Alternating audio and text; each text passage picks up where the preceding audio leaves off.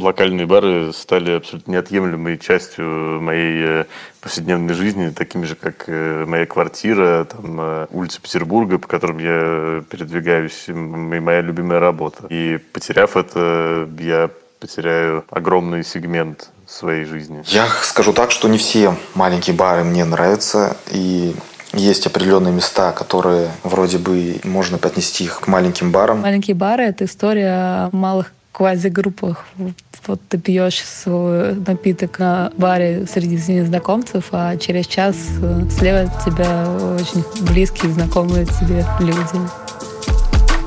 Привет! Вы слушаете короткий подкаст «Бумаги». С вами Вика Взятышева. Мы находимся в Петербурге, но вообще наши выпуски, как правило, с ним не слишком сильно связаны. В этот раз мы сделаем небольшое исключение и обсудим одну петербургскую тему, которая, тем не менее, иллюстрирует один важный пласт городской жизни. И сейчас я говорю про бары. Этим летом петербуржцы начали протестовать против закрытия любимых заведений. Причина, правда, была не в ограничениях, введенных из-за пандемии, а в новом законопроекте. Расскажу об этом поподробнее. Весной этого года Госдума приняла закон о так называемых наливайках. Именно такой термин использовали депутаты. Речь о магазинах, которые под видом баров продают алкоголь ночью. Так вот, по новому закону продавать спиртные напитки теперь нельзя в заведениях меньше 20 квадратных метров, если они находятся в жилом доме. Но регионы могут эту норму менять. И в Петербурге минимальную площадь решили расширить до 50 квадратных метров. Этот законопроект проект сейчас принят в третьем чтении. Он вызвал недовольство многих горожан, потому что под эти меры попадают и некоторые популярные городские заведения, которые наливайка и точно не назовешь. В соцсетях даже устроили флешмоб «Мой бар не наливайка», а петицию против новых ограничений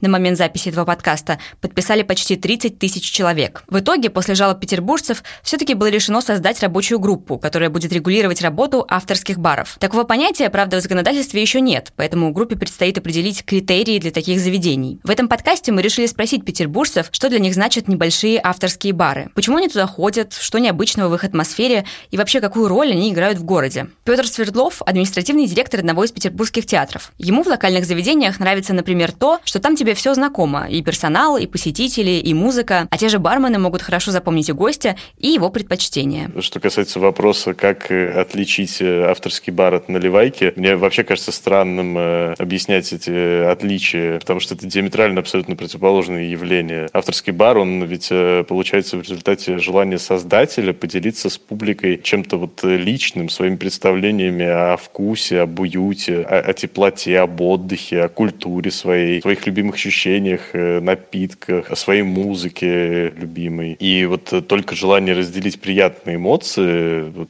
между создателем и э, публикой может, э, в общем-то, родить этот авторский бар. Кроме того, в авторском баре не может быть э, абсолютно никаких случайностей. Все имеет свой подтекст и какое-то обоснование. Приходящая туда публика, она не разрознена, она объединена общим каким-то духом. Зачастую все, кто ходит в этот бар, ну, там, скажем, локальный, да, они могут быть знакомы там через две руки. Это же прекрасное ощущение, когда ты приходишь в бар, Э, не договариваясь особо ни с кем о встрече, просто там выпить э, после работы или э, просто выйти из дома прогуляться и зайдя в бар, ты встречаешь там людей, с которыми не виделся довольно долго, или наоборот виделся недавно, но вот эти вот встречи без договоренности, мне кажется, это огромное богатство в современном мире. То есть я знаю персонал, я знаю, как зовут бармена, неважно в какой день я прихожу, и я знаю всех, я знаю, что я там люблю пить. Зачастую бармен знает,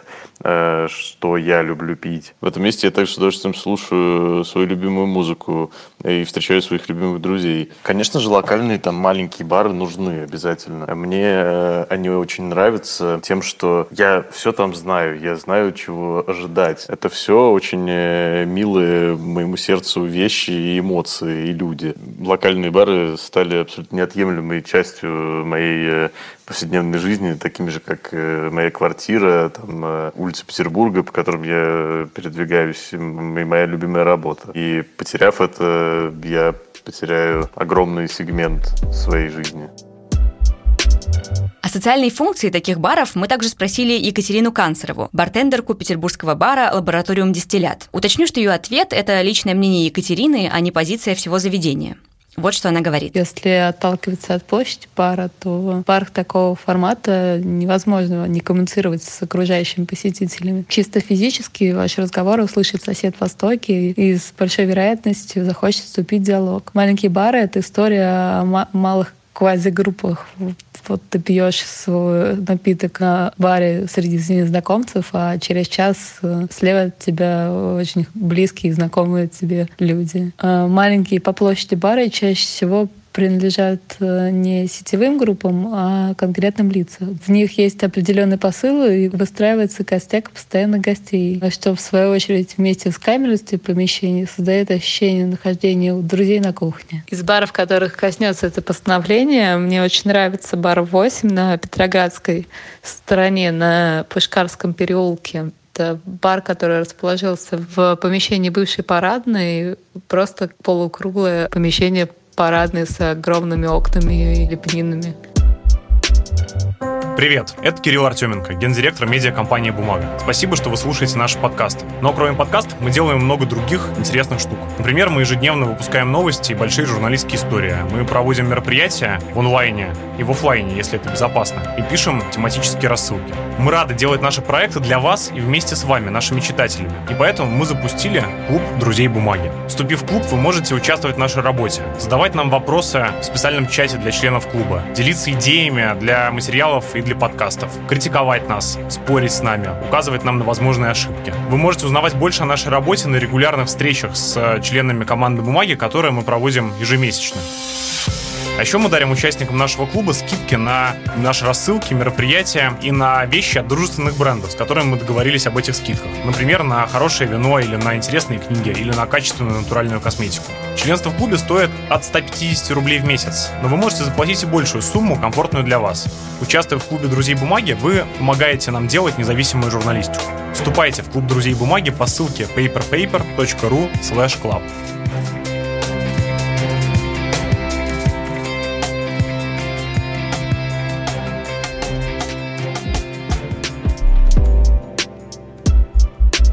О том, что бары часто становятся важным местом для общения или поиска новых знакомств, говорит и корреспондент бумаги Женя Антонов.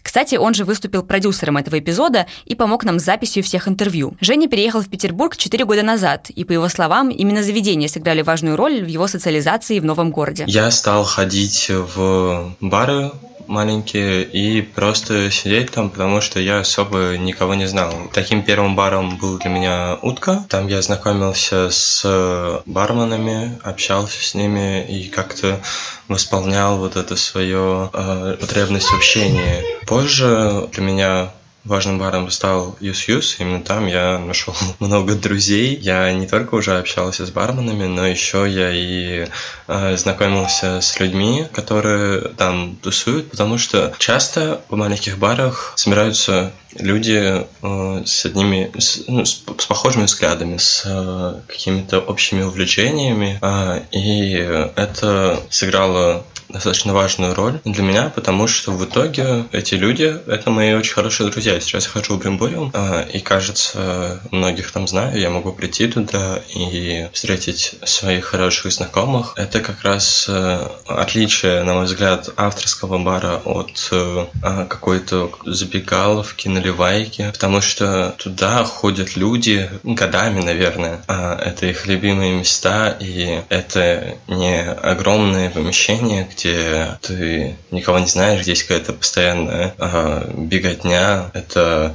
места, где куда можно прийти и словно почувствовать себя как дома. Еще один герой этого подкаста – архитектор-реставратор из Петербурга Егор Лаптев. Он фрилансер и работает из дома, поэтому постоянно не находится в коллективе. Зато ради этого он может пойти в любимое заведение. Мой рабочий график, он не нормирован, я могу работать да, поздна, и, соответственно, мои выходные, они также не а, плавающие, и в моем плане когда я, моя работа закончилась там, в 11 вечера в среду, и я могу пойти в свой бар, и там всегда найду общение, это всегда будет какая-то коммуникация, это всегда какие-то знакомства, и для меня это действительно положительная социальная функция, так как я остаюсь социально вовлеченным. Я скажу так, что не все маленькие бары мне нравятся, и есть определенные места, которые вроде бы можно отнести их к маленьким барам. Это, например, Думская улица, где есть там огромное количество заведений. А, но я не могу назвать эти места комфортными, интересными, потому что это в современном его виде это больше похоже на какой-то вокзал. Эти бары это как плацкартные вагоны, куда люди заходят, выходят. И это какое-то хаотичное перемещение. Очень много пьяных действительно людей, неприятная атмосфера, достаточно криминальная. О конфликте с петербургскими барами вы можете подробнее почитать на сайте «Бумаги». Об этом редакция издания выпустила много разнообразных материалов. Ссылку на некоторые из них мы оставим в описании к этому выпуску. Ну и, кстати, замечу, что бары Петербурга все еще закрыты из-за пандемии. Точнее, работают только их террасы. По крайней мере, это было актуально на момент записи нашего подкаста. На этом все. Над этим выпуском работали корреспондент «Бумаги» Евгений Антонов, звукорежиссер Денис Остромухов, продюсер Мария Рзаева и я, Вика Взятышева. Всем пока!